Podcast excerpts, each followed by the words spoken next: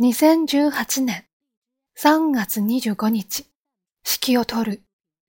道具や機器の使い始めと終わりに、心の中で礼を尽くすとともに、そのものへの謝意を表す習慣を作ってみましょう。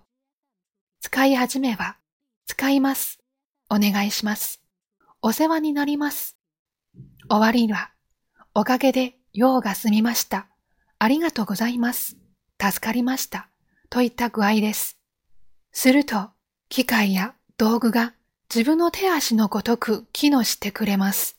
仕上がりの効率も良くなり、怪我を防ぐことにもつながります。こうした一定の作法は、生活のあらゆる場面でも応用ができます。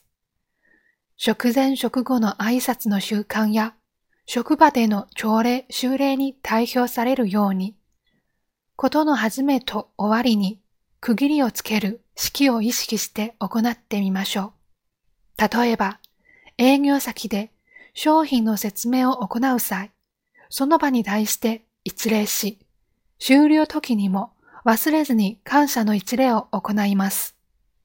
物を大切に扱う習慣が良いものづくりに結びつくことと同様に、ことや場に対しても一定の霊式を取ることで、より良い環境が切り開かれるでしょう。